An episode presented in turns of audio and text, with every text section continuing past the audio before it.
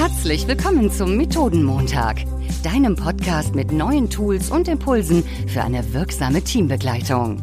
Entdecke jede Woche neue Methoden für deine Workshops, Meetings und Retrospektiven gemeinsam mit deinen Gastgebern Florian und Jan.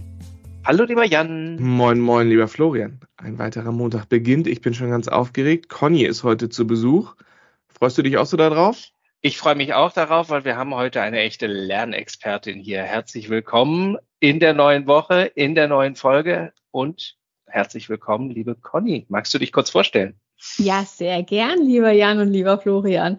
Ich freue mich total, dass ich bei euch zu Gast sein darf. Äh, bin ein großer Fan des Methodenmontags und bin deswegen ganz, ganz glücklich und fühle mich total geehrt, dass ich heute auch Teil sein darf. Ich bin Conny Hattulan. Ich bin Teamlead für Educational Content Creation an der IU Hochschule. Das heißt im Prinzip nichts anderes, als dass ich mit meinem Team gemeinsam Lernformate, Lerninhalte, Lernmedien so konzipiere, dass Lernen im besten Fall Spaß macht. Und das machen wir nicht nur für unsere Studierenden, sondern wir sind auch ähm, ja, ein Team an Lernenthusiasten und äh, erarbeiten uns ganz, ganz viele Inhalte in Team-Learning-Formaten und davon habe ich euch heute anderthalb beziehungsweise zwei mitgebracht. Bevor wir da einsteigen, ganz viele haben uns ja geschrieben und gesagt, Lernen, das ist jetzt das, was wir uns für 2023 vornehmen. Damit wollen wir uns weiter auseinandersetzen. Deswegen passt diese Folge ganz toll in den Januar. Conny, dann leg mal los. Was hast du uns genau mitgebracht? Also, ich habe euch als übergeordnetes Tool unser Lern-Dashboard mitgebracht. Das könnt ihr einerseits nutzen, um eure individuellen Lernprojekte durchzustrukturieren, kann man aber genauso auch nutzen, um eben Team-Learning-Formate durchzustrukturieren. Und nachdem wir hier im Podcast ja den Fokus auf Zusammenarbeit haben, ähm, würde ich euch die Team-Learning-Variante vorstellen.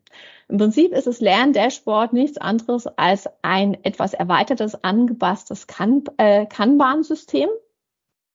Startet mit einem Lern-Backlog da notieren wir alle unsere ja, zukünftigen Lernthemen, Lern, ähm, Lernprojekte rein.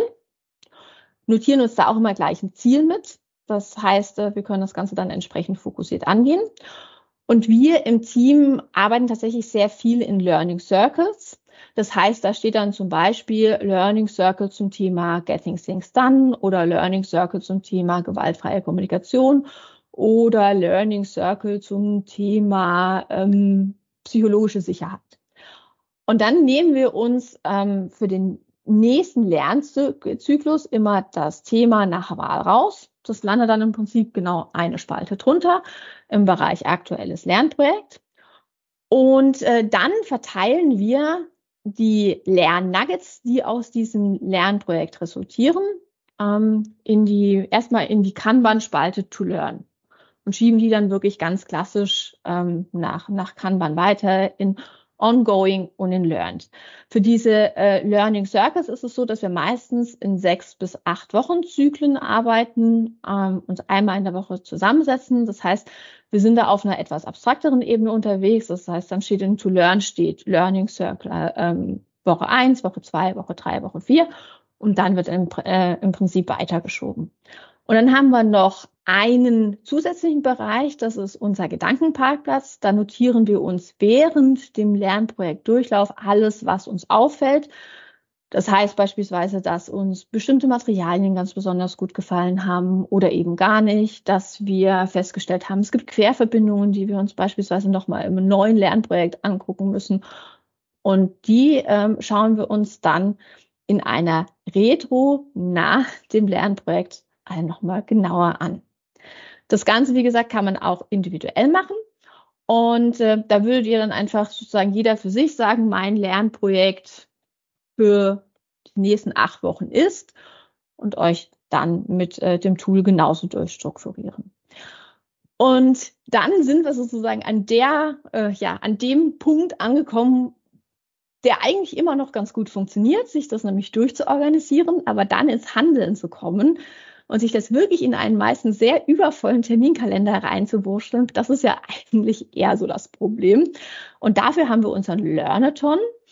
Und das könnt ihr euch im Prinzip vorstellen, bei uns, weil wir ein verteilt arbeitendes Team sind, ähm, vollständig digital abgebildet. Und es ist im Prinzip die digitale Bibliotheksatmosphäre, die wir uns einmal in der Woche schaffen. Das ist dann eine Stunde, ähm, beispielsweise Dienstag von 9 bis um 10. Es sind zwei Pomodoro-Zyklen. Wir teilen dann am Anfang unsere sozusagen To-Dos, unsere To-Learn-Elemente für die zwei Pomodoro-Zyklen, setzen uns dann, wie man das wirklich aus der BIP früher kennt, hin. Jeder arbeitet seine, seine Nuggets durch und am Ende teilen wir unsere Kernerkenntnisse. Und ich mag das Tool deswegen so gerne, weil es wirklich diesen unverhandelbaren Lerntermin einmal in der Woche schafft. Und ähm, weil ich ehrlicherweise es mir total unangenehm wäre zu sagen, oh, es tut mir jetzt leid, für den Termin habe ich jetzt leider überhaupt gar keine Zeit. Also es erzeugt auch diesen positiven sozialen Druck, den wir ja auch alle aus der BIF kennen. Ähm, und das sind meine anderthalb Lerntools für 2023. Großartig. Also ich habe mir, ich weiß gar nicht, auf welcher Ebene ich zuerst mitschreiben wollte. Also um es mir persönlich einmal aufzuschreiben, das durchzustrukturieren und mit dem zweiten, mit dem Learnatown hast du mich natürlich gerade total gecatcht weil das ist ja das, was ganz viele von uns alltäglich und allwöchentlich irgendwie erleben. Die eigene Weiterbildung oder die Weiterbildung im Team, die fällt gerne hinten über, weil sie in diesem ganzen durchgetakteten Terminkalender äh, keinen Platz findet und es da so theoretisch ja eigentlich beliebig ist. Das lernen wir irgendwann nochmal.